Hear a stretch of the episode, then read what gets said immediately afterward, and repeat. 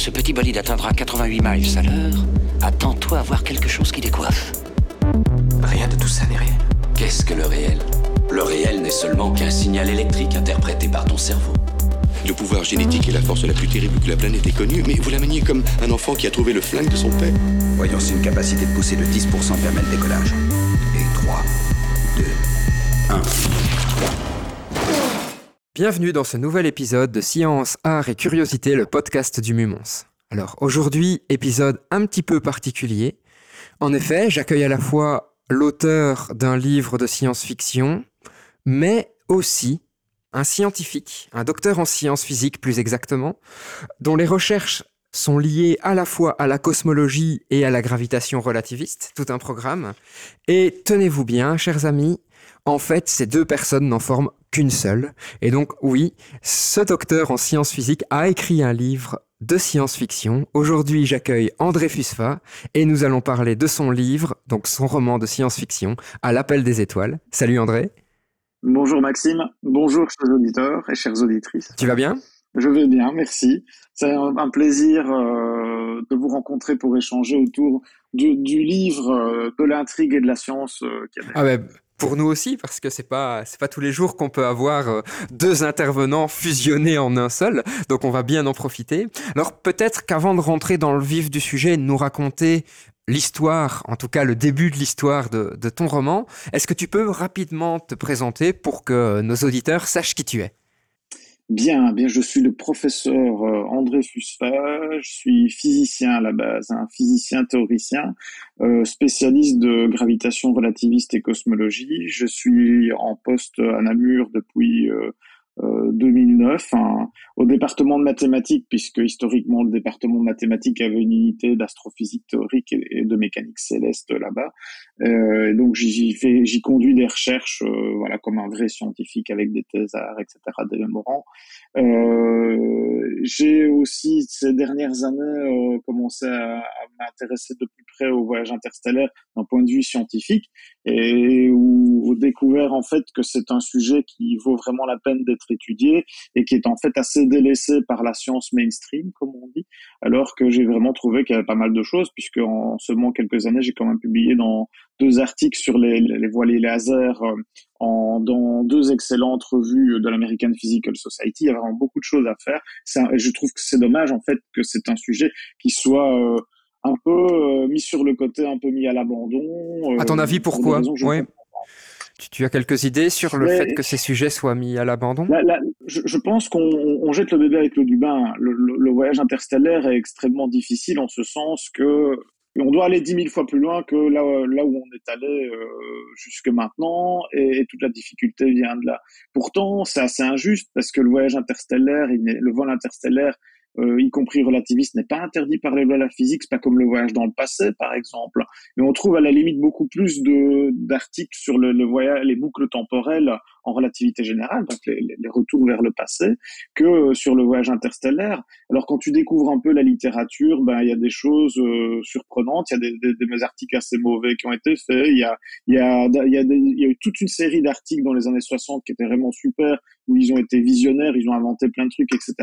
Et puis il y a vraiment une qualité de, qui, a, qui a diminué dans les articles. Et puis, début des années 2000, ça reprend. Donc, j'avoue que je me l'explique pas trop. Je pense que c'est comme c'est un sujet qui est risqué et que tout le monde s'est dit que c'était pas possible, les gens sont allés travailler ailleurs. Et pourtant, euh, voilà, dans les articles que j'ai faits, ben, euh, j'ai quand même amené euh, une modélisation relativiste des voiliers lumière, y compris pour tout ce qui est des questions de, pilotage hein, de, de ces voiliers lumière. Alors, ça avait déjà été fait pour les voiles solaires dans le système solaire, mais là, on parle de voyage interplanétaire et donc de vitesse relativiste. Et donc, il y avait vraiment toute une des choses à faire pour piloter une voile et faire un virage à une vitesse proche de la lumière. oui, donc pour être clair avec nos auditeurs, quand tu parles de voyage relativiste, au final, tu parles d'un voyage qui est dont la vitesse est très très proche de celle de la lumière. Quand on dit très très proche, pour avoir des effets relativistes, on, estime que c'est à partir de, de quelle portion de la vitesse de la lumière on les a? Je vais dire pour avoir donc l'effet relativiste, euh, un des effets relativistes principaux qui est d'ailleurs traité dans le roman, c'est la dilatation du temps. Et euh, tu dois être au moins à 95, 99% euh, de la vitesse de la donc, même en allant à 50% de la vitesse de la lumière, on n'a toujours pas d'effets relativistes importants qui apparaissent. À 20% de la vitesse de la lumière, tu as ce qu'on appelle le facteur de Lorentz, il est de l'ordre de 5%, de quelques pourcents. Alors, par exemple, sur un voyage, les, sondes Starshot là qu'on ambitionne d'envoyer sur euh, sur Proxima Centauri. On en reparlera, hein, on en reparlera. Oui, c'est un voyage de 20 ans à 20% de la vitesse de la lumière, donc 4 euh, ou 5% de dilatation du temps. Ça correspond quand même à 3 mois en temps de vol.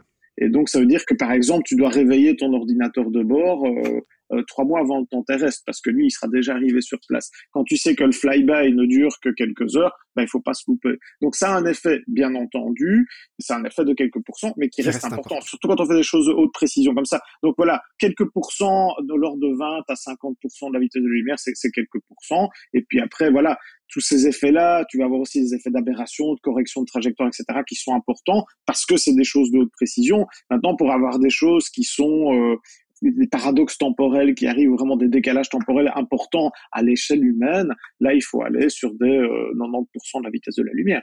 Pas oublier, par exemple, que dans les effets relativistes de dilatation du temps, ils sont déjà présents dans le GPS. Tout à fait. Même pour des vitesses de quelques kilomètres par seconde, et ils sont suffisants que pour entraîner une erreur de position de 30 euh, mètres par mesure. Et donc, avec le décalage, ça te donne 10 euh, km d'imprécision sur le GPS si tu ne tiens pas compte des effets relativistes. Donc, les effets relativistes sont toujours présents. Tout dépend de la physique de précision que tu mets face à ça. Pour les GPS, la physique de très haute précision. Pour les sondes Starshot, etc., on a un décalage de quelques pourcents. Ça devient important. Et pour les affaires humaines, qui sont celles que l'on traite dans, dans, le roman, il faut aller à du 90% de la vitesse de la lumière parce que, ben voilà, pour que ça affecte la vie des humains, il faut aller à au-dessus de 90% de la vitesse de la. Alors, avant de, parler de science, même si on l'a déjà fait un petit peu, hein, nos auditeurs, euh, vous voyez, on est déjà bien chaud euh, pour parler de tout ça. L'idée serait un petit peu que tu nous expliques ben, comment, en tant que scientifique, l'idée t'est venue de d'écrire un, un, roman de science-fiction. Euh, on sait que par le passé, il y a eu d'autres auteurs, hein, comme comme Isaac Asimov qui qui l'a fait aussi, par exemple.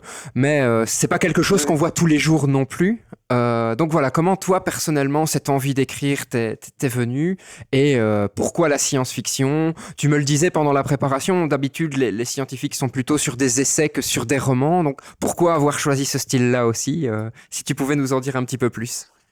Mais je crois qu'il y, a le constat que euh, de la bonne science-fiction. Il y a plus que quelques auteurs euh, qui sont remarquables en anglo-saxons que tu retrouves et pour lesquels il y a vraiment le côté science qui est derrière. Et donc moi, je suis, enfin, la science-fiction que tu vois le plus, euh, qui tient plutôt du space opéra ou du grand n'importe quoi, mais en fait me décevait un peu et donc je, je trouvais que c'était un outil formidable la fiction pour apprendre de la physique. Je pense qu'on peut émerveiller, on peut être émerveillé euh, par les lois de la physique que l'on connaît déjà, euh, sans nécessairement aller dans des choses de pointe, même si ces choses elles sont aussi abordées dans, dans le roman, même dans, sans aller dans les choses spéculatives, elles font rêver aussi. Mais même les choses que les résultats établis peuvent faire rêver. La fiction, elle a cette puissance de pouvoir euh, en fait éduquer sans qu'on s'en rende compte. Donc on va, c'est pour ça que dans le livre il y a plein de choses euh, réalistes, d'effets physiques qui sont expliqués sur les effets relativistes, des effets autour des trous noirs, puisque c'est un des acteurs du, du, roman, euh, et qui sont en fait des effets que les étudiants en physique apprennent et les astrophysiciens euh, vont, vont étudier. Et donc je trouvais que c'était utile d'un point de vue culturel de grâce à l'intrigue, amener le lecteur ou les lectrices à euh, découvrir la science et à rêver grâce à la science et pas euh, simplement en saupoudrant, mais que ça soit vraiment. Je, je voulais faire un livre où euh, c'est la science le moteur, où tu as vraiment une véracité collée au plus près de la réalité pour que ça puisse permettre de préparer les gens à découvrir le monde par le prisme de la science.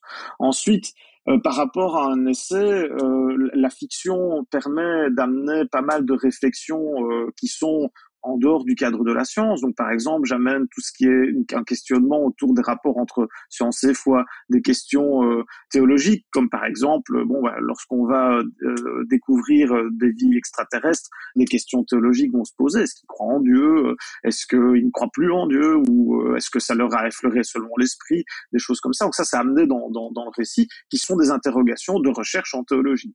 Il y a des recherches en théologie qui se font maintenant, à notre époque où on vit avec les exoplanètes. Il y a la, question du transhumanisme, euh, la question de l'humanité ou de l'empathie chez l'intelligence artificielle qui apparaît. Donc il y a toute une série de thèmes, le féminisme aussi, euh, qui est un thème qui me parle euh, et que j'essaie auquel j'essaie de rendre grâce dans le livre. Donc, ce sont toutes des thèmes de, de société ou qui sont des problématiques émergentes de société et que tu peux aborder via la fiction en les mettant en scène et en permettant au lecteur de se positionner sans nécessairement qu'il me suive euh, ou en tout cas il soit d'accord avec mon opinion. Ça permet de mettre en scène ça et puis qu'il puisse démarrer un questionnement, euh, découvrir les choses par lui-même et, et, se mettre en chemin. Alors, avis purement personnel, hein. donc j'ai lu le, le bouquin, d'ailleurs je l'ai fini euh, juste avant d'enregistrer le podcast volontairement. J'ai lu les dix dernières pages euh, hier soir pour, pour bien me remettre dans l'ambiance et c'est ce que je te disais en préparant pour avoir lu quand même pas mal de science-fiction, les auditeurs le, savent puisque j'en présente quand même pas mal aussi euh, dans les podcasts. Je trouve que l'ouvrage est intéressant parce que justement il amène quelque chose que moi je n'avais pas ou plus découvert depuis longtemps dans, dans le monde de la science-fiction, où vraiment ce qui se passe dans, dans le bouquin tient la route. C'est pas euh, ah ben c'est quantique donc c'est magique. et, la preuve de ça. C'est mon grand reproche. Hein. On met du quantique à toutes les sauces, euh, de l'intelligence artificielle à toutes les sauces, mais mais c'est pas ça la réalité. Et, d'ailleurs, ce que j'ai trouvé très intéressant aussi dans la structuration de, de ton livre, c'est que tu proposes des annexes à la fin du récit qui expliquent la physique derrière ce que tu as raconté, avec quelques petites équations qui démontrent euh, ce que tu expliques. Des... Beaucoup de graphiques. Ouais, c'est ça, tout à fait. Euh, des, graphiques, parce que c'est assez parlant, ça permet de voir un peu les choix que j'ai dû faire en tant qu'auteur et, scientifique, parce que ben voilà, j'ai essayé d'aller le plus loin possible dans la véracité, parce que pour montrer qu'en fait on peut faire rêver grâce à la science et que c'est c'est tout à fait envisageable et plausible ce qui est mis dedans, à condition d'en payer le prix bien entendu. Mais les graphiques permettent de voir, ben voilà, pour des questions narratives, j'ai dû faire des choix. Et donc, même si j'ai pas trop sacrifié euh, certaines lois de la physique, il y a des choses que j'ai dû euh, euh, un peu anticiper ou faire des choix d'un point de vue narratif. On en parlera dans un deuxième temps. Euh, il y, a, y, a, des choix sur certains objets astrophysiques qui apparaissent dans le roman, qui sont un peu forts de café, mais qui en fait ont été découverts il y a, quelques, il y a, il y a, il y a deux trois mois. Donc j'étais légèrement en avance. Alors, cher auditeur, pour que tu puisses continuer à apprécier la découverte de, de ce livre, on va faire un, un, podcast un peu comme celui qu'on avait fait autour de Nier Automata. Donc, on va faire une partie sans spoil, où on va parler, euh, je vais dire, des bases de l'ouvrage, donc le, je vais dire les, les quelques premiers chapitres pour poser l'intrigue, les sciences qu'on peut y retrouver. Ensuite, on fera une pause de quelques secondes, on préviendra que la partie suivante se déroulera avec des spoils. Et enfin, on se fera complètement plaisir et on parlera de la fin du livre et de la physique qu'il y a derrière la fin de euh, cette histoire. André, est-ce que tu peux justement nous résumer en, quelques mots euh, l'histoire que tu racontes dans À l'appel des étoiles? Alors, le démarrage peut sembler un peu banal, mais c'est parce qu'il cache beaucoup de choses. À la base, c'est un équipage de trois personnes qui décident d'embarquer dans un voilier lumière. Donc, c'est un vaisseau interstellaire qui utilise la propulsion à énergie dirigée pour un vol interstellaire présenté comme sans retour euh, vers une exoplanète qui est à peu près à euh, une quinzaine d'années-lumière de nous. S'embarquent dans l'aventure euh, une navigatrice et un ingénieur de bord qui sont deux idéalistes qui s'embarquent pour des raisons très différentes, mais surtout et ça, c'est ça qui est paradoxal, c'est que l'affréteur fait partie du voyage.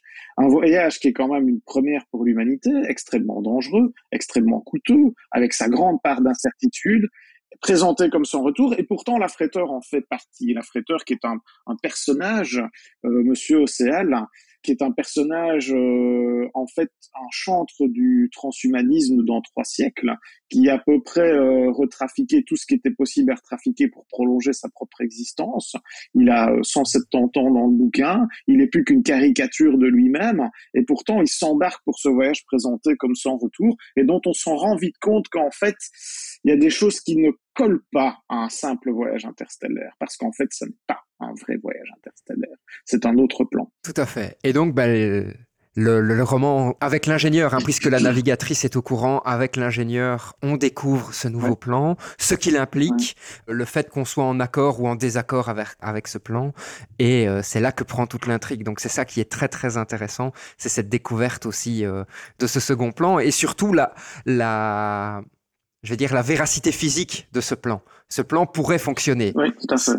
Ok. Euh, alors, ce serait le premier spoil du roman, hein, puisqu'on découvre la véritable destination et le véritable plan euh, du Mania Océal vers le, sixième ou le septième chapitre. Et après, encore beaucoup de choses qui se passent après parce que c'est un peu l'excuse pour pouvoir parler de plein d'autres choses et euh, de tous les événements qui vont suivre, mais dont on parlera un peu plus tard. Alors, comme tu l'as dit hein, quand on discutait dans l'introduction, tu vas y parler de problèmes sociétaux liés au transhumanisme. D'ailleurs, dans ton livre, il y a un indice du transhumanisme où une personne ben, a son indice de transhumanisme euh, par rapport à la quantité de modifications qu'elle a subies. Dans mes souvenirs, euh, l'indice de transhumanisme de Océal est, extrêmement extrêmement, extrêmement haut. Hein. Il, y a... il est presque de 100%. Et... Donc cet indice s'appelle le H-index. Donc, euh, pour les, les, les, les, scientifiques se reconnecteront là-dedans. Le H-index est un indicateur bibliométrique qui pourrit la vie euh, des, des, scientifiques et de la science euh, et qui fait fuir les, jeunes de la science et à raison depuis une vingtaine d'années. Euh, donc c'est la mesure de Hirsch, c'est un indicateur bibliométrique parmi d'autres, mais qui sert à mesurer euh, le destin des gens. Donc c'est absolument horrible. Donc c'était l'occasion de redénoncer ça et de montrer que 300 ans plus tard, c'était utilisé pour classer les gens, euh, un peu comme on le fait avec des, des, des castes sociales en fonction de leur degré d'artificialité au sens où euh, ben, ce qu'ils ont dû être modifiés pour pouvoir poursuivre leur vie. Euh, euh, donc on a en fait un contraste puisque d'un côté on a Océal qui est un type complètement retrafiqué et qui a presque deux siècles d'existence et qui a un H-index proche de 100%, donc une mesure de Haldane dans le roman. Haldane étant un biologiste qui est un des premiers à avoir envisagé les conséquences du transhumanisme et donc du prolongement de la vie par la technologie. Et face à lui, il y a Sarah Oldfeigne qui est l'héroïne du roman, la navigatrice, qui elle justement, euh, bon, est une sélénite, elle est native de la Lune, mais euh, elle, euh, c'est le contre-pied. ces trucs-là, elle en veut pas et elle essaie, elle fuit le plus possible, elle essaie d'être authentique le plus possible. Elle y réussit très bien d'ailleurs, parce que c'est pas quelqu'un qui, qui, se laisse faire. Elle réussit à être authentique. Et donc son but d'ailleurs à Sarah, c'est de faire échouer le plan. C'est pour ça qu'elle est là. Hein. Puisque elle, oui, c'est une idéaliste. Elle, c'est une amoureuse des étoiles et du ciel. Et, le projet d'Océal, si on le laisse faire, le projet d'Océal, fondamentalement, n'a pas pour but d'aller explorer les étoiles. Bien au contraire, c'est bien pire que ça. Et donc, le but de Sarah, c'est que des gens comme Océal, les doyens augmentés euh, du, futur, euh, ne, ne confisquent pas les étoiles à tous ceux qui ont envie de les explorer. En fait, ce qui est intéressant aussi dans, dans ton ouvrage par rapport à ça, je trouve, c'est qu'on est dans un espèce on est dans une situation entre deux. Ce que je veux dire par là, c'est euh, on n'a pas l'impression que les super corporations sont déjà là présentes sur Terre, mais par contre, on sent que ça pourrait arriver si, par exemple, le plan d'Océal arrivait à, se réaliser. Alors, un autre élément aussi dont tu vas parler, c'est le questionnement autour de la foi. D'ailleurs, dans ton ouvrage, quand on parle de Dieu, on utilise le pronom Yel. J'ai trouvé ça extrêmement intéressant. D'où est venue cette idée, en fait? Mais écoute, voilà, ce, questionnement spirituel, euh, enfin moi c'est quelque chose qui me tenait à cœur. C'est pas quelque chose qui est facile d'en parler non plus. Alors dans le livre, je présente différentes positions à travers les personnages, qui sont probablement des positions à travers lesquelles moi je suis passé aussi, hein, que ça soit l'agnosticisme, euh, le croyant ou, ou l'athée. C'est des positions personnelles auxquelles j'ai aussi aussi etc. Et ça me permet de les présenter et de les faire dialoguer avec beaucoup de respect en fait, parce que si tu as remarqué dans, dans le livre, Alim l'ingénieur qui est croyant et pourtant scientifique, Sarah qui est agnostique, Kiao, la mentor d'Alim, qui elle est une athée, biologiste de l'évolution, etc., sont des personnages qui vont interagir entre eux, s'enrichir mutuellement et qui vont respecter leur position, même si leurs positions vont évoluer en fonction des événements. Et donc, je, je trouvais aussi que la fiction, c'était l'occasion d'aller présenter ce questionnement sans donner de réponse, parce que j'ai pas la prétention de donner des réponses là-dessus, mais de présenter des idées qui existent pour que les gens aient envie de le suivre. Et par rapport à ça, eh bien, je me suis permis un petit choix euh, particulier, c'est que les discours théologiques dedans, qui sont principalement conduits par Alim, l'ingénieur de bord, eh bien, euh, tout le discours autour de Dieu est présenté avec des, des, des pronoms euh, non genrés donc non binaire. Donc c'est IL, c'est euh, Saon, c'est euh, voilà tout. J'ai dû un peu fouiller. J'ai parfois un peu dérapé aussi parce qu'il y, y, y, a des choses grammaticalement qui sont pas, pas faciles. On, pense en français, on pense spontanément en masculin, et c'est vraiment un problème. Et moi j'ai dû me forcer aussi à repenser euh, mon propre discours théologique pour écrire. Et donc, c'est une idée que je voulais faire parce que je, je trouvais que euh, donc Alim, qui est croyant, il n'y a pas de religion qui est identifiée. Maintenant, on voit qu'il y a un mélange de plusieurs traditions monothéistes, euh, des religions abrahamaniques qui sont qui sont dedans. Même il y a, y a des références au christianisme, au judaïsme et euh, à, à, l'islam dedans, simplement des références pour montrer qu'il y, y, a aussi tout, tout, tout, le questionnement qui est derrière. Et donc, il, il a cet élément-là. Il parle de Dieu, de Dieu de façon non binaire, etc. Et c'est aussi pour sortir un peu de cette vision un peu patriarcale de, de la religion qui en fait enfin, jette le bébé avec l'eau du bain parce que les sociétés sont patriarcales et elles se sont, enfin, elles ont, la, religion s'est développée en société patriarcale, etc. et tout, mais fondamentalement, le discours théologique, il est asexué. Et, donc, je, je trouvais qu'il fallait pouvoir dégager ça par rapport à ça. Le féminisme est aussi une des composantes importantes du roman. Donc, je trouvais que ça aurait été un peu malvenu d'avoir des discussions sur Dieu euh, en, avec un, un, discours masculin, alors qu'en fait, on veut être beaucoup plus profond. Alors ça, en lisant, ça m'a évoqué un souvenir de jeunesse. Donc, j'ai été élevé dans la foi catholique. Hein, J'étais dans une école catholique euh, jusqu'à l'université. Donc, on allait de temps en temps à l'église, bien entendu. Et je me souviens d'un portrait une peinture qui représentait euh, Dieu et Dieu avait une main d'homme et une main de femme en fait, la main droite et la main gauche. Ah, et chouette. en étant petit, je m'étais dit mais qu'est-ce qu'il fait J'ai vraiment pas capté ce quel était le message euh, derrière ça et j'ai repensé à ça euh, en lisant ton ouvrage et, et, ça a vraiment fait tilt en fait. Je me suis dit ah mais oui voilà d'accord, je, je, comprends maintenant le, le, le message.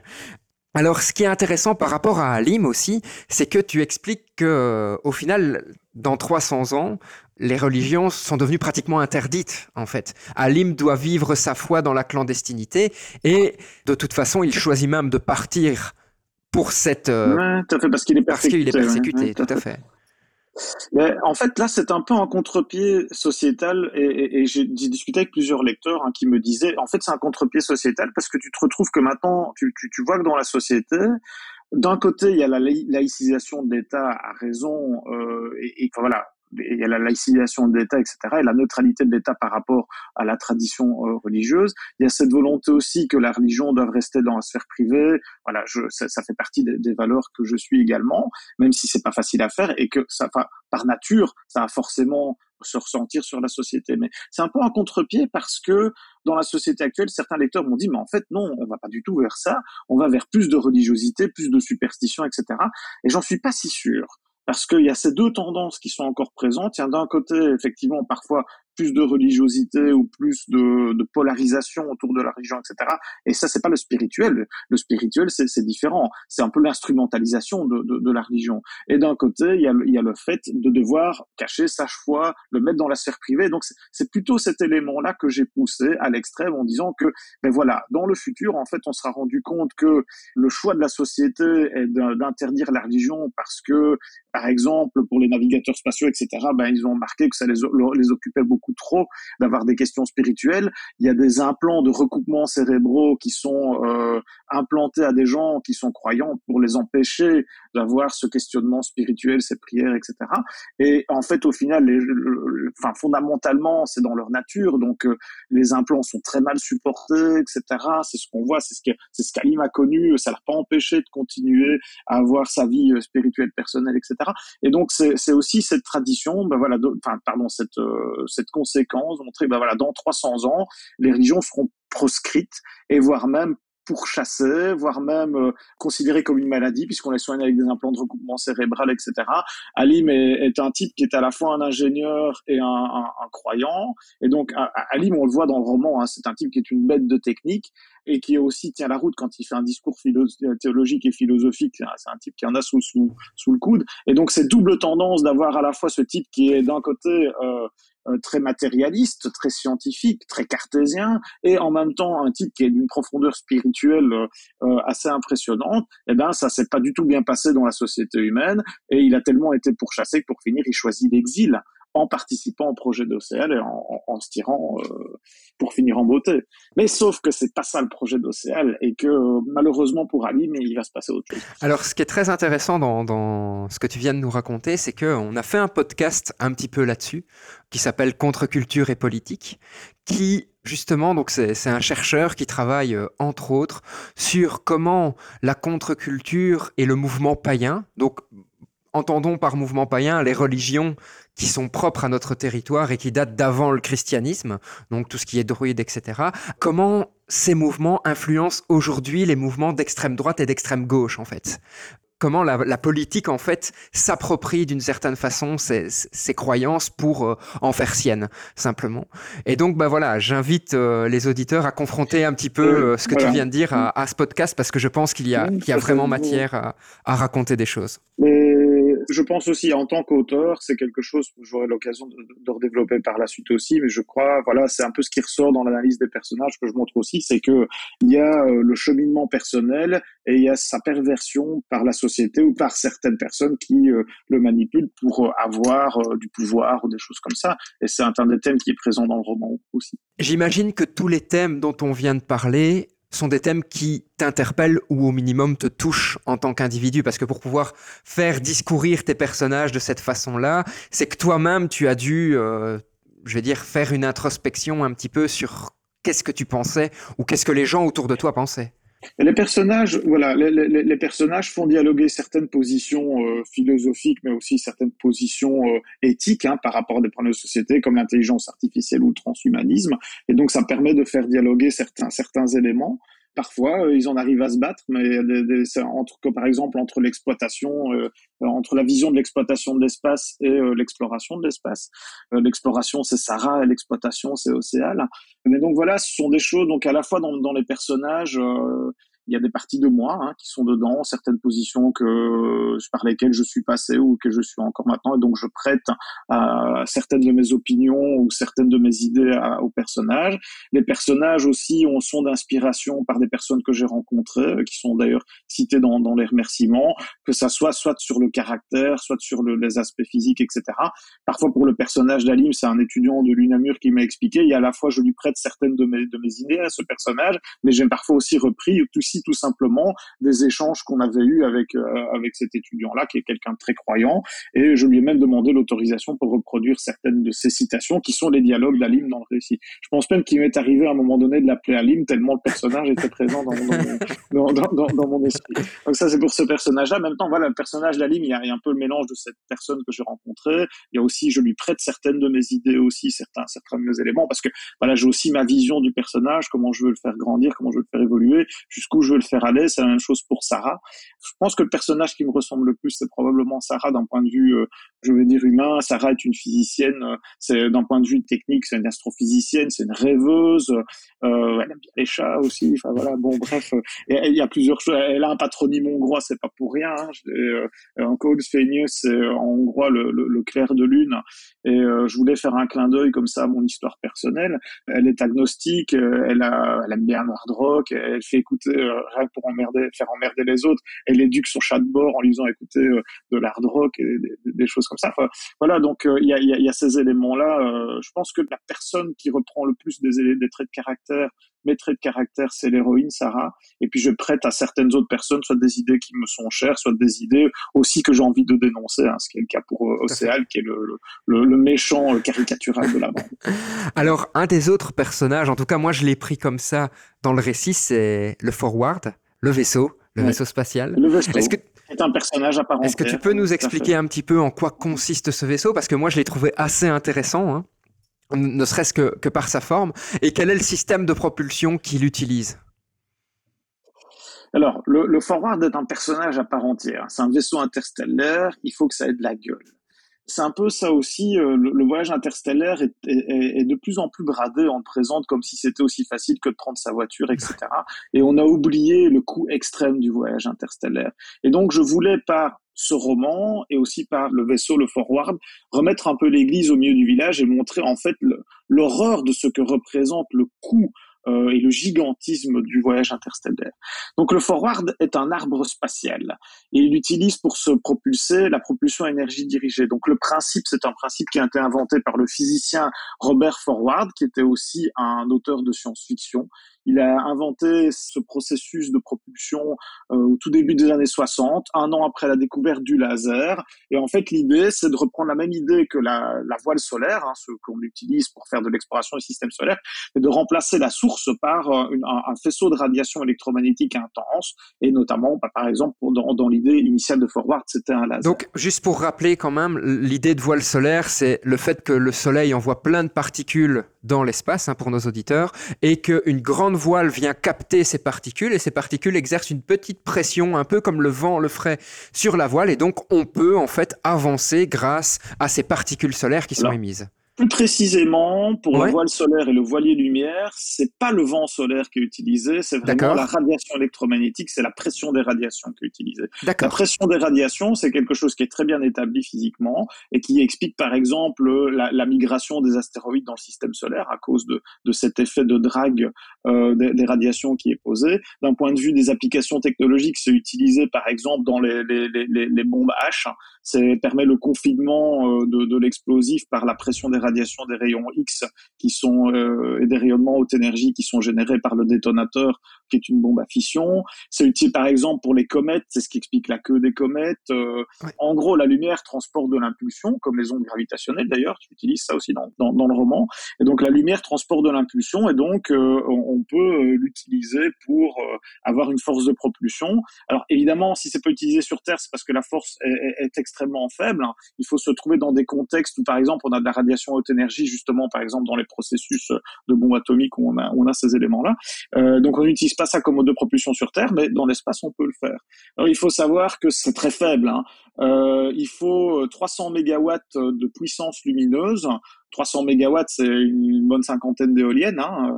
Euh, c'est un tiers de réacteur nucléaire, donc euh, il faut une lampe qui a la puissance d'un tiers de réacteur nucléaire pour produire un newton de poussée. Donc euh, un newton de poussée, euh, c'est euh, accélérer euh, 100 grammes euh, d'un jet. Quoi. Donc euh, C'est ça, donc c'est vraiment une très- dépense voilà. énergétique colossale. voilà. Ouais. C'est une dépense énergétique. Mais Après, il y a, voilà, il y a des questions de rendement qui Oui. sont gardées pour ces voiliers laser. Mais bref, le moteur fondamental, c'est ce phénomène de pression des radiations, ce qui permet d'externaliser la propulsion. Donc, il n'y a pas de carburant. On peut avoir un petit peu de de- d'ergol, si vous voulez, pour faire la- les manœuvres euh, d'attitude sur le, le vaisseau. Mais le la propulsion principale des voiliers lumière, c'est ce faisceau électromagnétique qui transfère son impulsion à la voile. Il y a différentes manières de procéder. On peut recycler le faisceau, etc. Il y a différentes manières de faire, mais ça introduit un cordon ombilical entre la source et le vaisseau. Alors, c'est la deuxième raison pour laquelle j'ai choisi ce mode de propulsion-là. Je l'explique dans l'annexe. C'est que tout d'abord, un, le mode de propulsion, d'un point de vue physique, il n'y a aucun problème. Il est utilisé, il est bien connu, etc. D'ailleurs, il- c'est ce mode de propulsion-là qui est retenu dans le projet Starshot, d'envoyer des, des nanosondes à, à l'exploration du, du système de Proxima, de Proxima Centauri. Et la deuxième raison, elle est vraiment narrative. C'est que euh, ce cordon ombilical de propulsion, ça permet de maintenir le vaisseau interstellaire en laisse. Dans cette optique-là, parce que c'est lié à la, psychologie de ce personnage malsain euh, qui est le méchant du récit, euh, il veut garder le contrôle sur tout et donc euh, il n'était pas question non plus que son voilier dans lequel il est, il, il aille n'importe où. Il, il fallait euh, un cordon ombilical, un lien avec la Terre. La Terre devait lui être dépendante, etc. Donc c'est tous ces éléments-là que je remets dans le récit où à la fois euh, ça crée véritablement un lien euh, physique entre le vaisseau et son propulseur qui lui est resté dans le système solaire.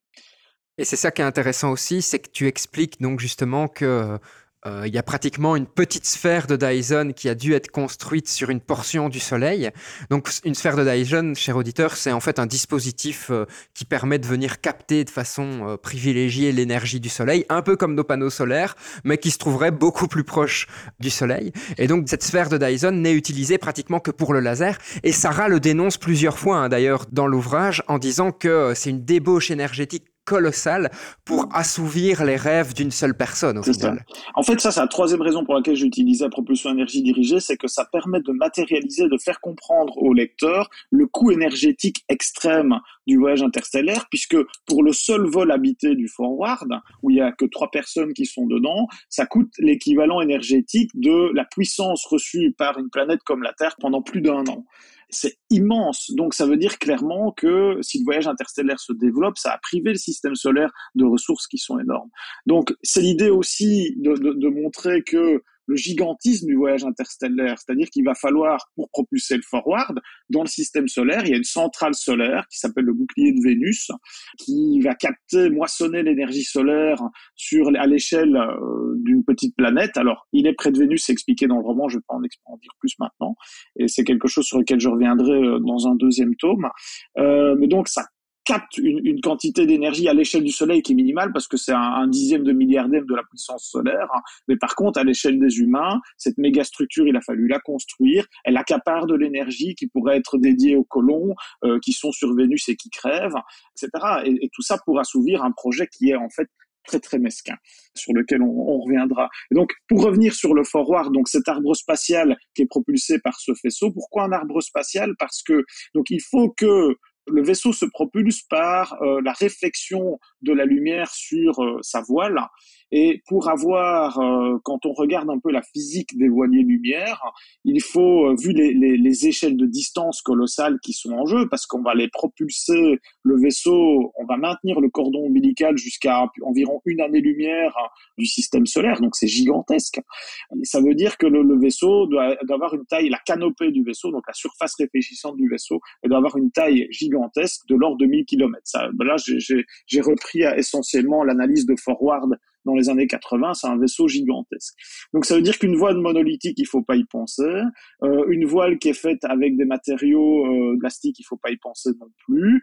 Donc de ce point de vue-là, le, le, le, forward c'est un arbre spatial parce que il se répare lui-même, il pousse lui-même, il grandit lui-même. Le bouclier de Vénus aussi est un, un arbre spatial. Donc c'est cette idée-là d'avoir euh, les matériaux dont sont faits le, le, le, forward et le bouclier de Vénus, que ces matériaux sont semi-autonomes, ils poussent dans la direction du Soleil, etc., ils croissent, et donc ce qui facilite en fait le travail d'astro-ingénierie euh, de, de, de, les fabriquer, puisqu'il y a une partie d'autonomie, ce sont des vaisseaux qui sont, sont des méga structures qui sont vivantes en quelque sorte. Alors l'aspect arbre permet d'être utilisé plusieurs fois dans le récit puisque ça permet d'amener un peu de la poésie sur ce voyage interstellaire. Le forward, il a un avatar qui est le chat de bord, euh, Bob, donc c'est à fois, il est à la fois un vaisseau, un arbre et un chat ça permet aussi d'amener, il y a plusieurs, enfin, si tu as remarqué dans, le roman, il y, a, plusieurs moments de nostalgie euh, de, ces humains qui sont dans l'espace par rapport à la Terre, en fait, et de nostalgie de, de, la nature. Donc, il y a ce vaisseau arbre, il y a le chat de bord, etc. Parce que j'imagine que dans 300 ans, quand on aura eu euh, des humains qui n'auront connu que les colonies spatiales, euh, qui n'auront pas connu la vie sur Terre, les terriens, eux, qui n'auront pas connu ce que nous, on connaît maintenant, puisqu'il y aura plein d'espèces qui auront disparu, etc., eh bien, ils sont nostalgiques de cette époque où il y avait des animaux, où, euh, où les arbres poussaient, etc., et donc, c'est un espèce de, de, de, retour à la nature dont, auquel ils auront besoin. Et donc, l'arbre spatial permet aussi de, aller de redonner euh, cette, euh, cette vision de la nature dedans. Par exemple, à un moment donné, je sais pas si tu, tu te rappelles, sur Ganymède, je présente aussi un, un autre, euh, des autres protagonistes. Et là, l'avatar de l'intelligence de bord, c'est une raie, par exemple. Donc, euh, c'est une raie qui se balade dans le vaisseau, etc. Tout ça parce que les, les humains ont besoin d'avoir cet attachement, en fait, à des animaux qu'ils ont perdus au cours de leur voyage spatiaux. Alors, ce qui est intéressant, c'est comme tu le dis, très très tôt, on se rend compte qu'il y a quelque chose qui ne colle pas pourquoi utiliser cette propulsion euh, laser à, qui dépense autant d'énergie pour atteindre des vitesses si proches de la lumière, alors qu'a priori le voyage doit se faire sans retour? On n'en dira pas plus, sauf dans la partie spoil. Mais parlons justement ici de ces vitesses relativistes et de l'effet qu'elles vont avoir par rapport à l'écoulement du temps. On va mettre les auditeurs sur la piste on va reprendre le cheminement d'Alim puisque Alim n'est pas au courant hein, du, il s'embarque et il n'est pas au courant. En fait, il s'est fait, Alim se fait manipuler et euh, il n'est pas au courant au début du, du, du, but du voyage. Et très tôt, il suspecte quelque chose, mais il ouais. n'arrive pas ouais. à savoir quoi. Hein. Voilà, et, et Sarah l'amène, enfin, lui dévoile euh, contre l'avis d'Océal, lui dévoile assez rapidement, mais voilà, pour ne pas faire insulte à l'intelligence d'Alim, elle lui fait arriver à la conclusion euh, et refaire le cheminement où en fait Alim réussit à trouver de lui-même ce qui est en train de se passer. Alors on va mettre les auditeurs sur la piste et alors il y a deux éléments. On n'a pas parlé d'un des défauts de la propulsion à énergie dirigée. J'ai dit que le, le, voyage interstellaire d'Océal était présenté au reste de l'humanité comme étant un voyage sans retour, puisqu'il n'y a qu'un seul propulseur, il est sur Terre. Pas question de s'arrêter, puisqu'il n'y a pas de propulseur à destination sur l'exoplanète.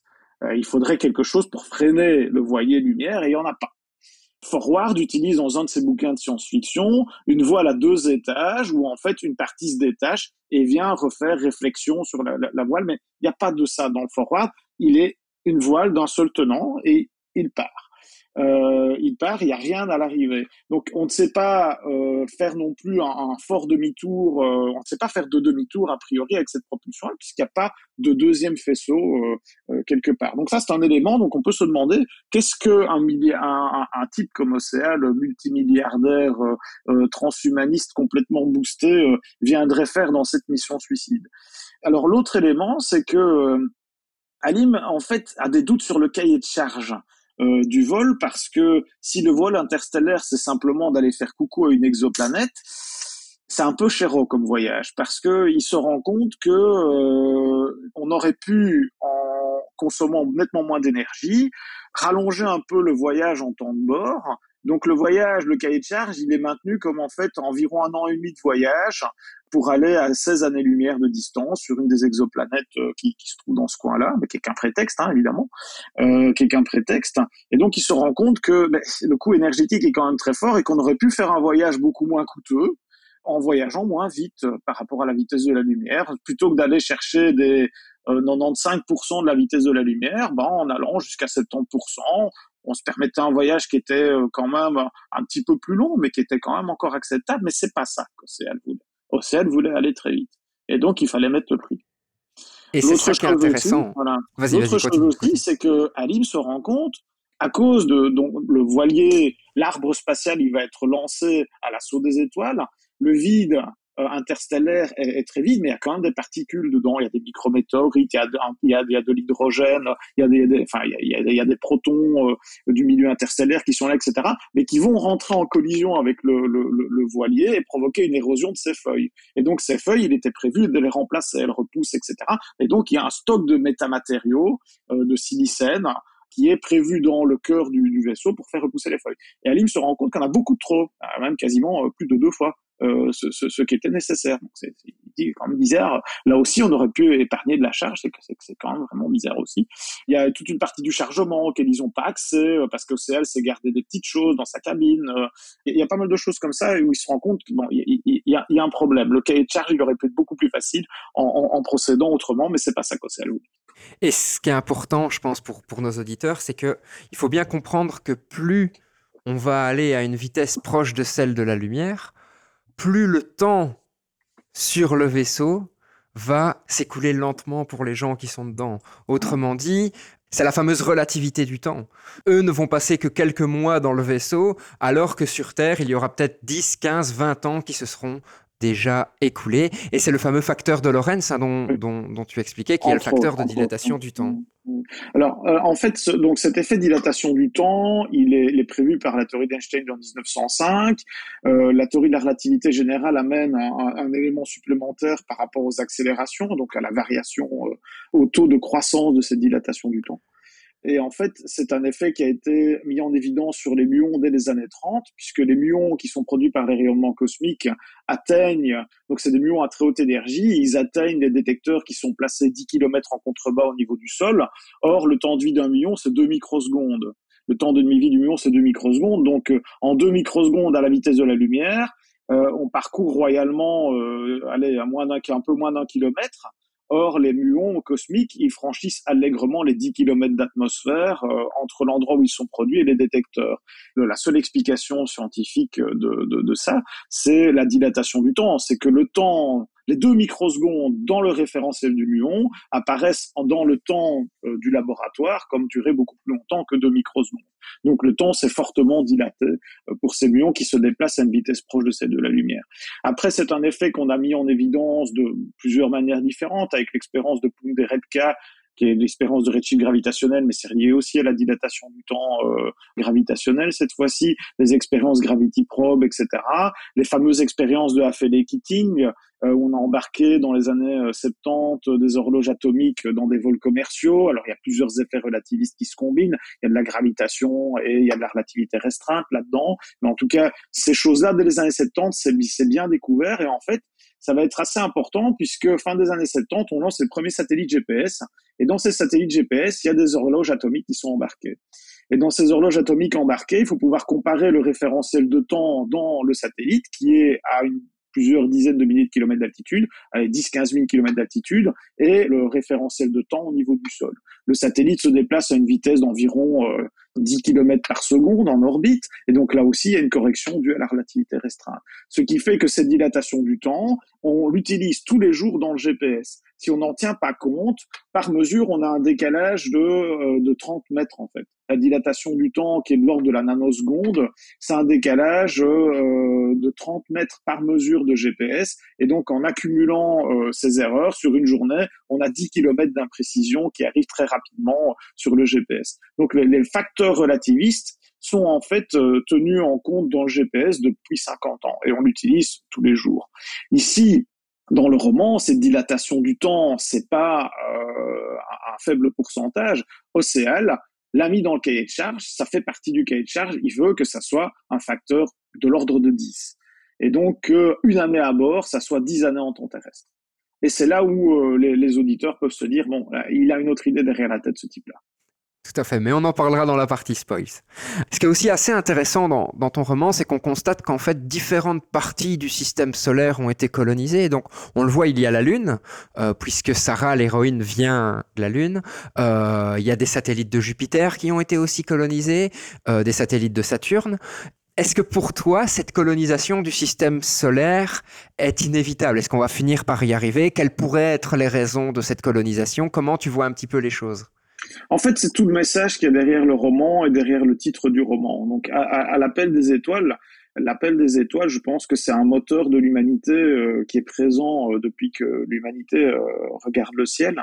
C'est vraiment cette soif de l'exploration, cette soif de l'infini, etc. C'est bien mis en valeur dans le roman, c'est le fil conducteur. Je pense que, très honnêtement, c'est dans notre nature de tenter l'aventure. Et je ne dis pas qu'on va réussir, je ne dis pas qu'on va pas s'y perdre ou qu'on va pas y mourir, mais il est, il, c'est évident que dans la mesure où c'est pas interdit, on va tenter l'aventure du spatial, on va tenter l'aventure de la colonisation. C'est plus fort que nous. Tout le monde ne le fera pas parce que dans l'espèce, dans, dans, dans, notre espèce, dans le genre humain, euh, il y a les gens qui veulent partir et ceux qui veulent rester. Et je pense qu'il faut respecter ça. Et il faut pas que ceux qui partent emportent avec eux toutes les ressources au détriment de ceux qui vont rester. Or, c'est ce qui se passe dans le roman. Océal prend une bonne partie des ressources du système solaire dont il prive les gens qui sont restés. Il s'accapare ça à ces raisons. Donc, pour revenir sur ta question, je pense que la colonisation du système solaire, comme le voyage interstellaire, on tentera l'aventure. Parce que c'est pas physiquement interdit, c'est pas comme le voyage dans le passé. Comme c'est pas physiquement interdit, même si c'est très très difficile, même si c'est très coûteux, on tentera l'aventure. Je ne sais pas te dire jusqu'où on ira, est-ce qu'on ira jusqu'à des colonies? Est-ce qu'on ira jusqu'à réussir le voyage interstellaire? Je ne sais pas, mais je suis sûr qu'on le tentera. Et ça, c'est un peu le message fondamental de l'appel des étoiles. C'est que c'est plus fort que nous, c'est dans notre nature. Là aussi, donc c'est tout ce que met en scène le roman et probablement cette série de romans, c'est cette euh, aspiration du genre humain vers les étoiles et aspiration qui se heurte aux lois de la physique, mais aussi aux lois humaines, à l'éthique euh, à l'empathie pour ceux qui vont rester, pour ceux qui ne pourront pas partir, etc. Et tu me le disais aussi, il y aura peut-être une espèce de fuite en avant, c'est-à-dire euh, certains choisiront de partir parce qu'ils trouveront le monde dans lequel ils vivent trop étriqué pour plein de raisons différentes et essaieront d'aller construire une nouvelle société ailleurs. C'était le cas pour le, le, Nouveau Monde et en fait, je crois aussi, enfin, il y a, y a, tout un chapitre au moment où le, le, forward va être accéléré, où j'explique un peu comment la société a évolué euh, en, dans les trois siècles pour en arriver à l'épopée du forward. Et je montre en fait qu'au final, l'espace a été colonisé par euh, ces gens qui se sentaient trop à l'étroit sur Terre, soit parce qu'ils étaient limités par les, les ressources, soit parce qu'ils étaient limités par les lois humaines, soit parce qu'ils étaient limités par le manque d'ambition, soit parce qu'ils étaient limités aussi par l'éthique, etc. Et que ce sont des cow-boys qui y sont allés.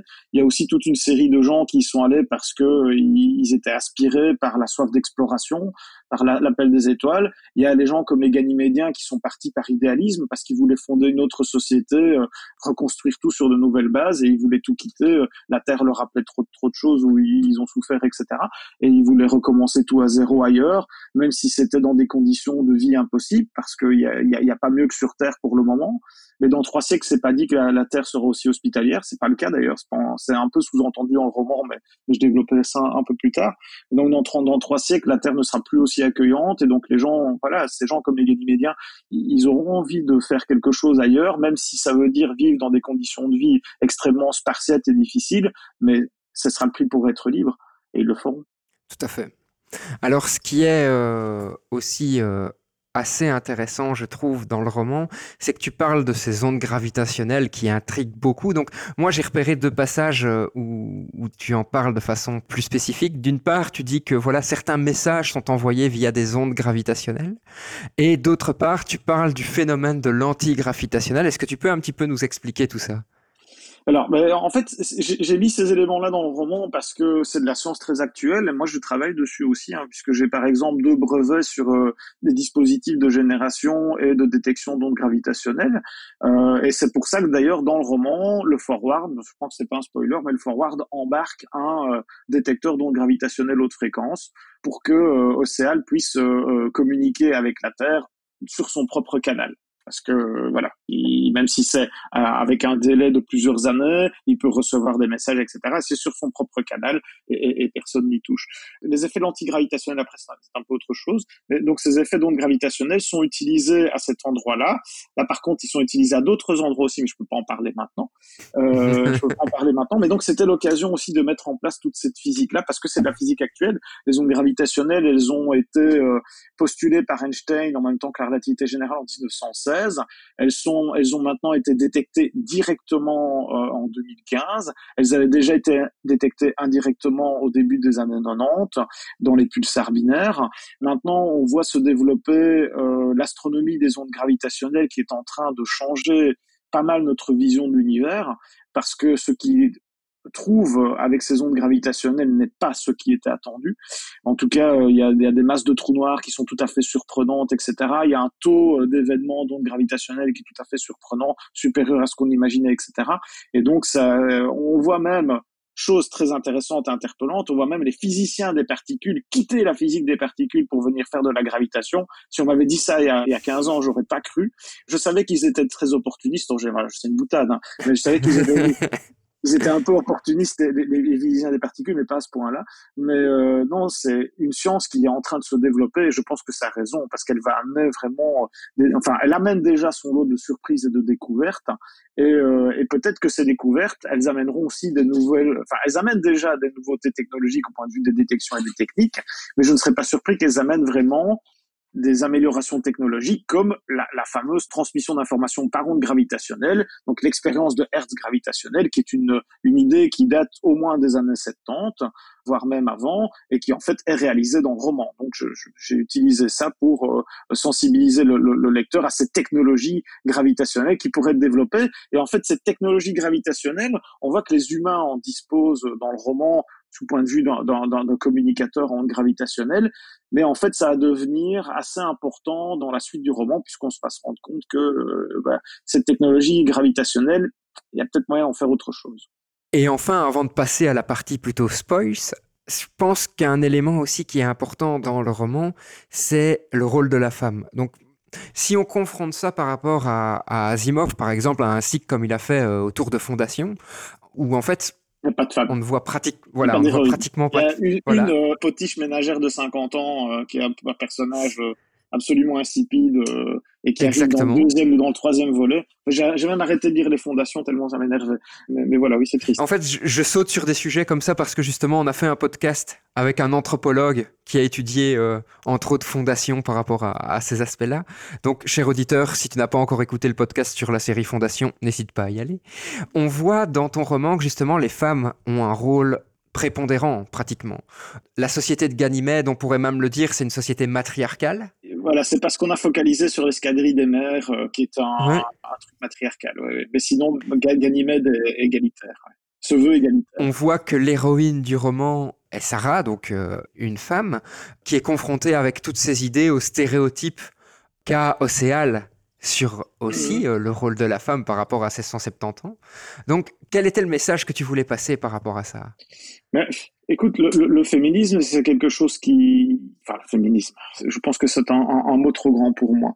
Ce sont des thématiques qui me tiennent à cœur, à la fois la, la sous-représentation des filles dans la science, etc. Et donc, je voulais avoir une héroïne qui est quand même une grosse bête en physique parce que c'est quand même elle qui explique tout tout du long, euh, qui réinvente des trajectoires, qui arrive à sortir, euh, enfin, pilote le forward dans des situations pas possibles et qui arrive à les sauver euh, de situations pas possibles. Donc elle est vraiment balèze.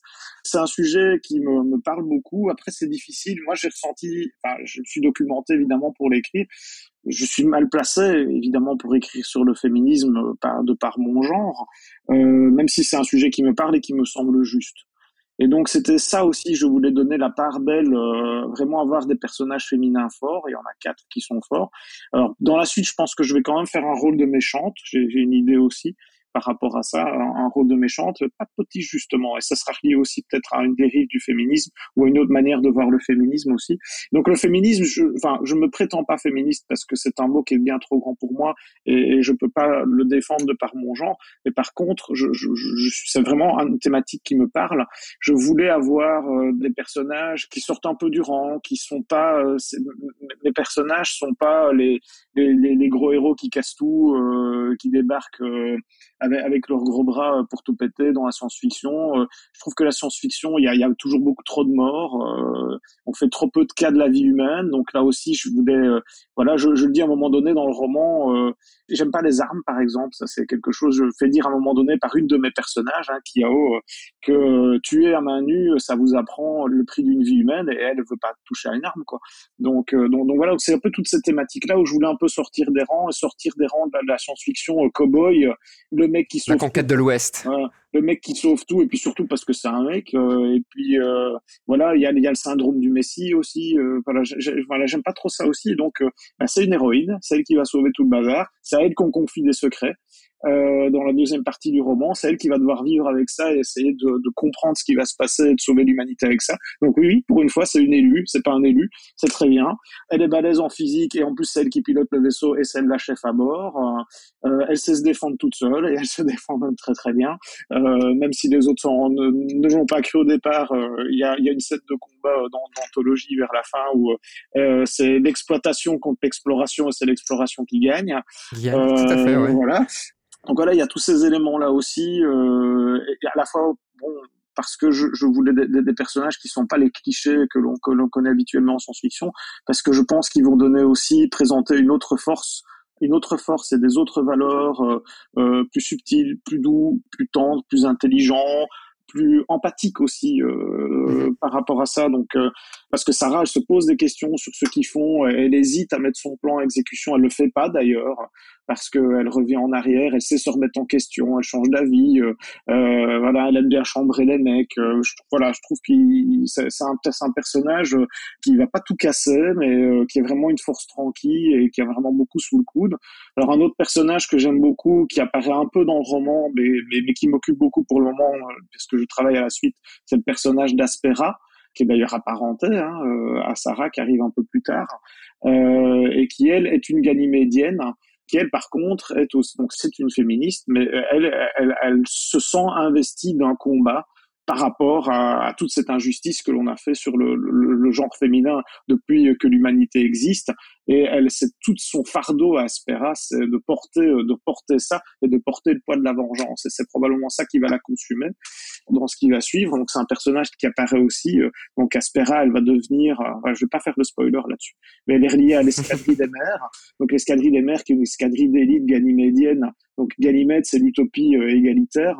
Et, et ils ont justement fait une escadrille spatiale de combat d'élite où il y a que les femmes et seulement quelques hommes qui ont pu être acceptés, mais c'est des femmes ayant eu un enfant qui peuvent euh, intégrer euh, l'escadrille des mers, s'explique un peu dans le roman.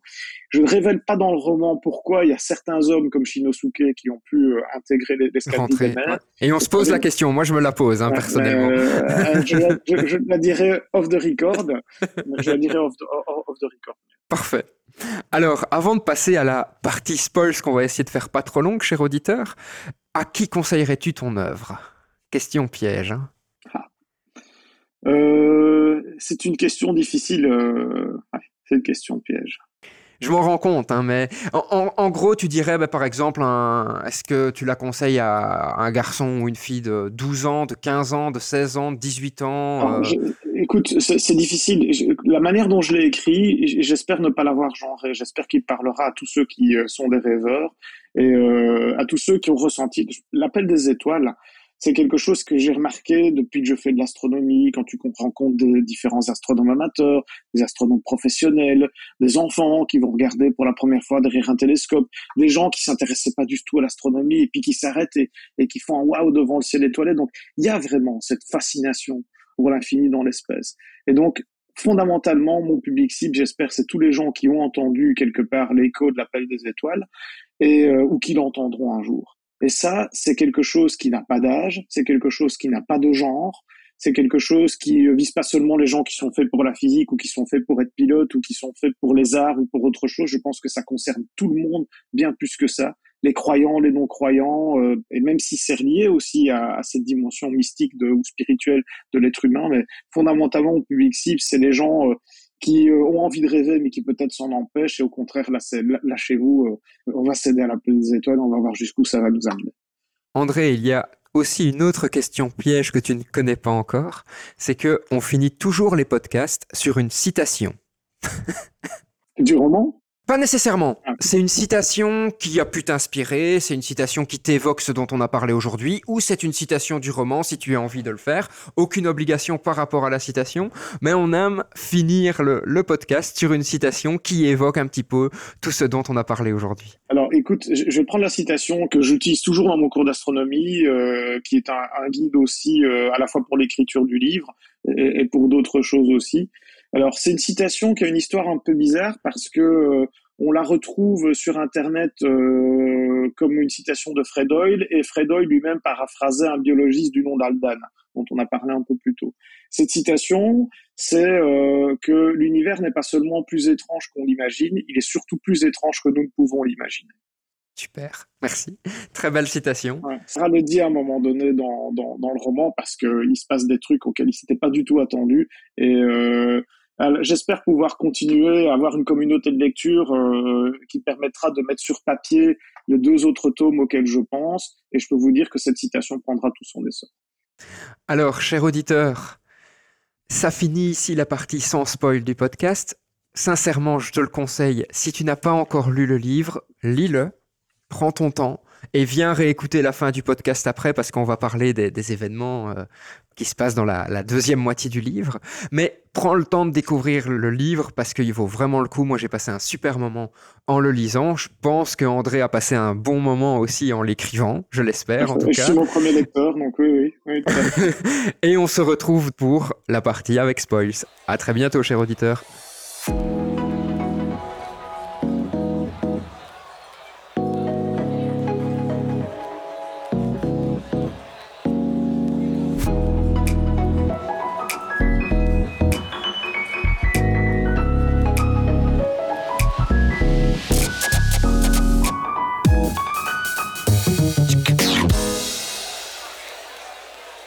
Et donc André, on se retrouve pour cette partie avec spoils. Et je pense que le plus simple pour la commencer, c'est que tu nous révèles le, plan caché d'Océal.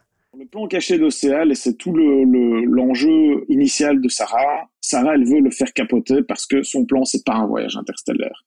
Pour les gens qui connaissent un peu, là je vais m'adresser aux gens qui sont un peu passionnés de science, j'ai revisité le fameux voyageur de Langevin, qu'on appelle aussi le paradoxe des jumeaux, sur le décalage temporel. Le projet d'Océal, c'est un voyage dans le futur de la Terre en utilisant la dilatation temporelle. Alors vous allez me dire, bon, il utilise la dilatation temporelle, le fameux cahier de charge, il veut un facteur de dilatation euh, d'un facteur 10 pour que le voyage qui initialement devait durer un an et demi en dure en fait une trentaine sur Terre. Alors je vais pas parler des raisons pour lesquelles il le fait, pas tout de suite, mais surtout vous allez, vous devez vous demander, mais bon, on a parlé que d'un aller simple, qu'est-ce qu'il a trouvé comme solution océale pour pouvoir faire demi-tour? Et c'est ça qui fait que Alim va découvrir la véritable destination euh, qu'il va découvrir. En fait, c'est que vous avez un voilier lumière qui est propulsé à une vitesse très très proche de celle de la lumière. Comment est-ce qu'on peut lui faire faire demi-tour? Et en fait, c'était l'idée avec le roman. Je me suis posé la question qu'est-ce qu'on peut faire et qu'est-ce qui serait fun en fait? Et, qu'est-ce que je pourrais utiliser comme phénomène physique qui me permettrait de parler d'un tas d'autres choses dans la suite du roman? Et en fait, l'idée, elle est très simple. C'est d'utiliser un trou noir errant. La destination, euh, la véritable destination du forward, c'est un trou noir errant un petit trou noir supermassif qui se trouve, et ça c'est le côté peut-être un peu plus euh, où j'ai dû forcer sur la narration, les trous noirs errants, on sait que ça existe, les trous noirs de Mars stellaire, etc. Mais celui-là c'est un gros, j'expliquerai pourquoi c'est un gros. Euh, et il se trouve à environ 15-16 années-lumière de nous, et en fait ils vont l'utiliser comme aiguillage pour faire faire le, le, demi-tour au forward. Donc le but de, de Sarah en tant que pilote, c'est pilote hors pair, elle va devoir surfer dans l'espace-temps autour du trou noir qui est un trou noir en rotation pour pouvoir faire demi-tour et ensuite revenir vers la Terre où là ils seront freinés par le bouclier de Vénus. C'est un petit peu le principe de la fronde gravitationnelle en fait mais à la vitesse de la lumière autour d'un trou noir. Exactement, exactement, exactement. Ouais. Et alors la, la, fronde gravitationnelle, alors attention que la fronde gravitationnelle utilise un, un delta V, donc en, propulsion, hein, pour pouvoir sortir de la sphère d'influence au bon moment avec la bonne vitesse. Donc ça c'est l'assistance gravitationnelle. Ici c'est purement balistique. C'est ça qui est expliqué dans l'annexe du, du, roman. On peut trouver, donc, en fait, c'est le phénomène de l'antigravitationnel dont tu as parlé, en fait.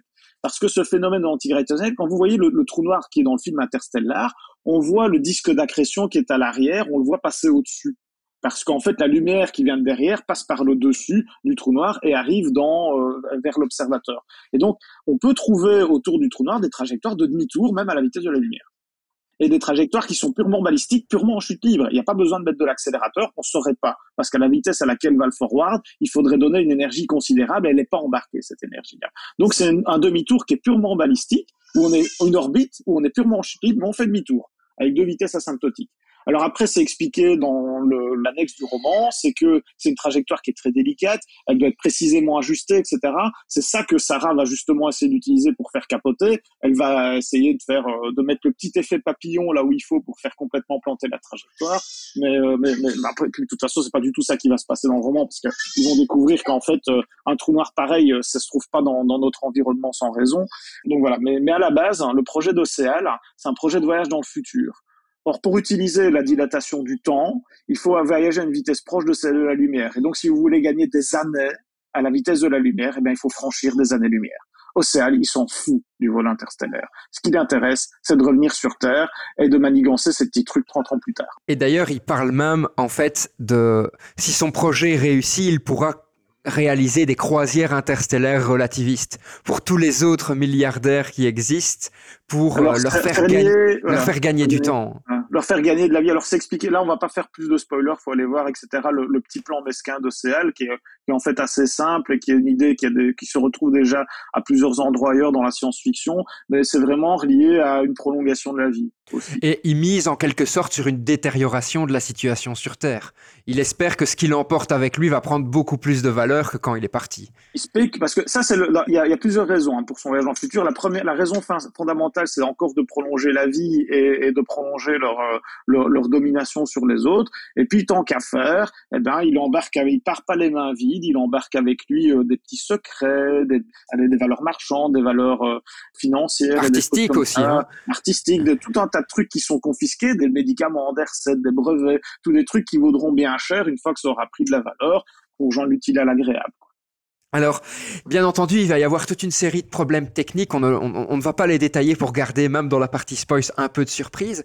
Mais en tout cas, à un moment, euh, Sarah va devoir faire une manœuvre encore plus compliquée que ce qu'elle ne pensait initialement.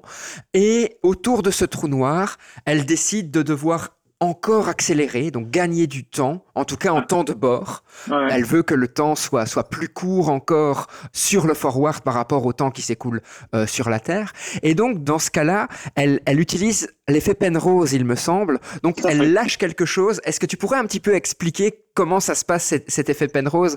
Parce que euh, moi, ça m'a assez étonné de comment ça pouvait se passer. L'effet Penrose, c'est une des, des, raisons pour lesquelles euh, Roger Penrose a eu le prix Nobel en, ici en, en, en 2020, hein, ça est pour ses travaux sur les, sur les trous noirs. Et en fait, c'est un effet qui est un peu de la même nature que l'effet Hawking sur l'évaporation des trous noirs, mais qui se passe sur les, qui est un effet qui est classique, pas quantique celui-là, et qui se passe sur les trous noirs en rotation. Je vais reprendre l'analogie du roman. Euh, bon, c'est une analogie, hein, elle est pas rigoureusement, euh, c'est une analogie avec la mécanique classique. Elle est pas rigoureuse, mais elle permet de comprendre sans devoir rentrer dans les détails du code de lumière et, euh, et de la métrique qui change de signe aux abords du trou noir.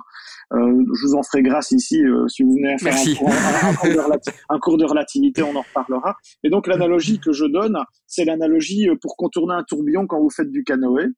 Et donc, il faut contourner le, le, le, tourbillon dans le sens de la rotation pour pouvoir donner un bon coup de pagaie et profiter de la vitesse des flots et profiter de la vitesse du, du, du, tourbillon pour aller dans le bon sens et gagner de l'énergie en ressortant. Alors, à la place du tourbillon, là, vous avez en fait un tourbillon d'espace-temps qui est le trou noir de Kerr. Et donc, l'effet Penrose, c'est lorsque vous êtes à une région qui est suffisamment proche du trou noir qu'on appelle l'ergosphère, vous pouvez en larguant de façon appropriée de la matière vers le centre du trou noir, voler de l'énergie de rotation du trou noir. Donc vous allez en fait faire ralentir, la matière que vous allez jeter va ralentir la rotation du trou noir.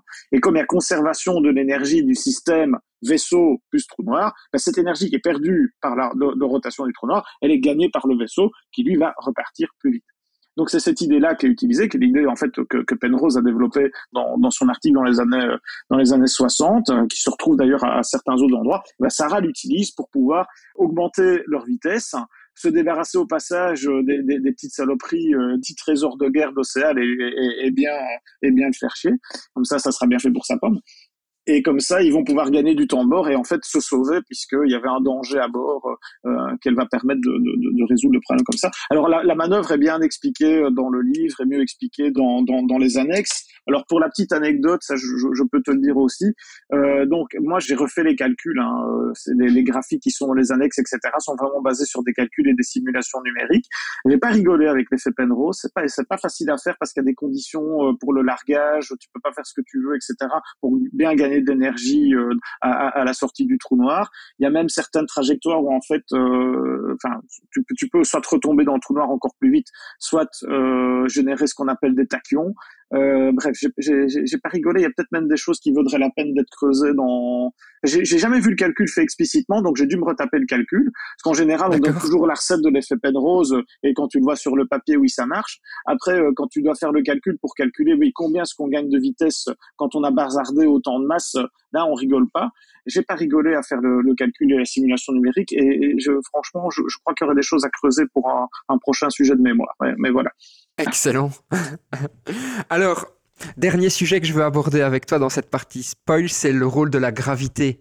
Parce que la gravité est quand même un, pratiquement un, personnage à part entière à partir d'un certain moment. C'est-à-dire que Sarah va apprendre toute une partie de secret en, traversant ce trou noir, euh, tout simplement parce que autour de ce trou noir gravitent des mondes et donc, ben, voilà, d'où est venue cette idée de autour du trou noir, il y a, euh, il y a a priori des civilisations, civilisations qui donnent un message. On ne comprend pas encore très très bien comment elles le donnent, euh, mais en tout cas elles le donnent. Mais ces civilisations sont suffisamment malines que pour donner le message en plusieurs parties. Donc Sarah n'est pas la seule à mhm. recevoir un message, d'autres reçoivent des messages un peu plus tard, et a priori, c'est en combinant tout ça qu'on va pouvoir faire quelque chose. Alors, sans trop rentrer dans les détails, il y a plusieurs événements qui se passent dans la deuxième partie euh, du bouquin. Il y a cette rencontre d'abord qu'ils font sur le trajet, cette première rencontre qu'ils font sur le trajet qui endommage le forward.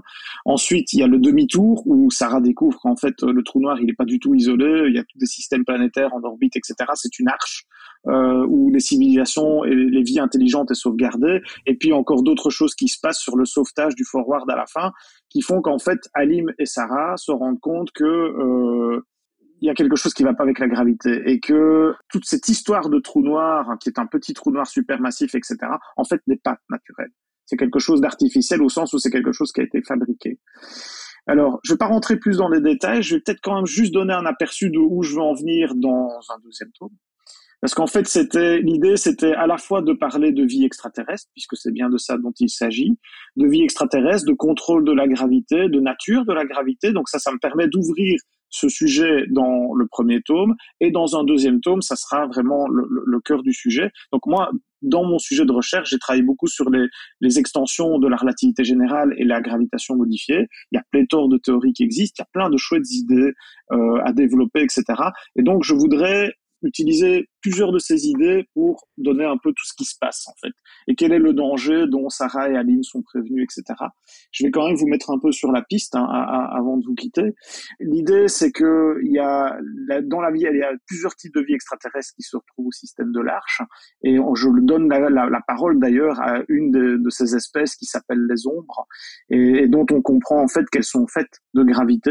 Euh, leur véritable nature bon ça sera dévoilé un peu plus tard mais elles sont plus proches de Bob, le chat de que de Sarah et d'Alim.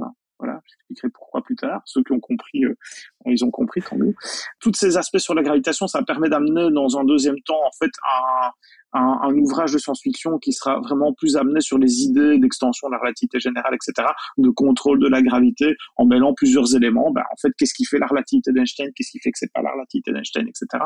Ça permet d'amener un peu de magie euh, et de fantastique dans le récit. Donc moi, j'ai voulu dans ma construction que tout ce qui était humain soit physiquement le plus plausible possible et sans physique spéculative et de garder la physique spéculative pour tout ce qui est en fait extraterrestre. Et donc, on parlera de variation des lois de la physique, on parlera de modification des lois de la physique, etc. Et que ça soit plutôt là l'apanage ou euh, le privilège de, de, ces extraterrestres.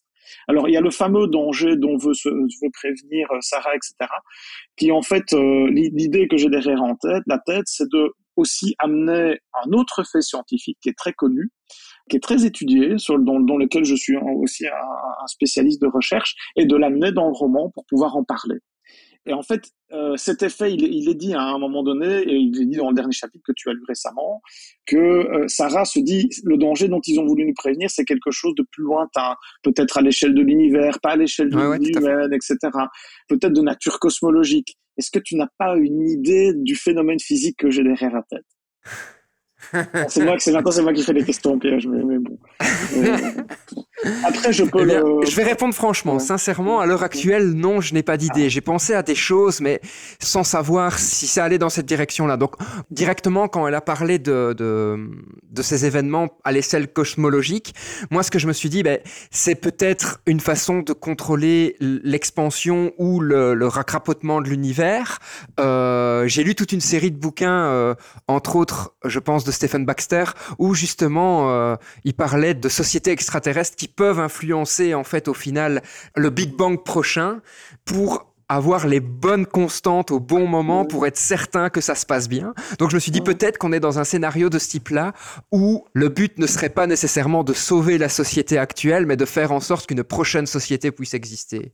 Alors c'est pas tout à fait ça que j'ai en tête. Et je te remercie pour la référence. C'est pas tout à fait ça que j'ai en tête. Je, je vous dirai pas ce que j'ai en tête parce que voilà, je vais, je vais écrire le deuxième. Oui, il faut le garder. mais, mais, mais, ce que je vais, je peux dévoiler quand même, c'est que l'idée fondamentale, c'était euh, et si l'accélération de l'expansion de l'univers, c'était pas quelque chose de naturel. Ah, d'accord.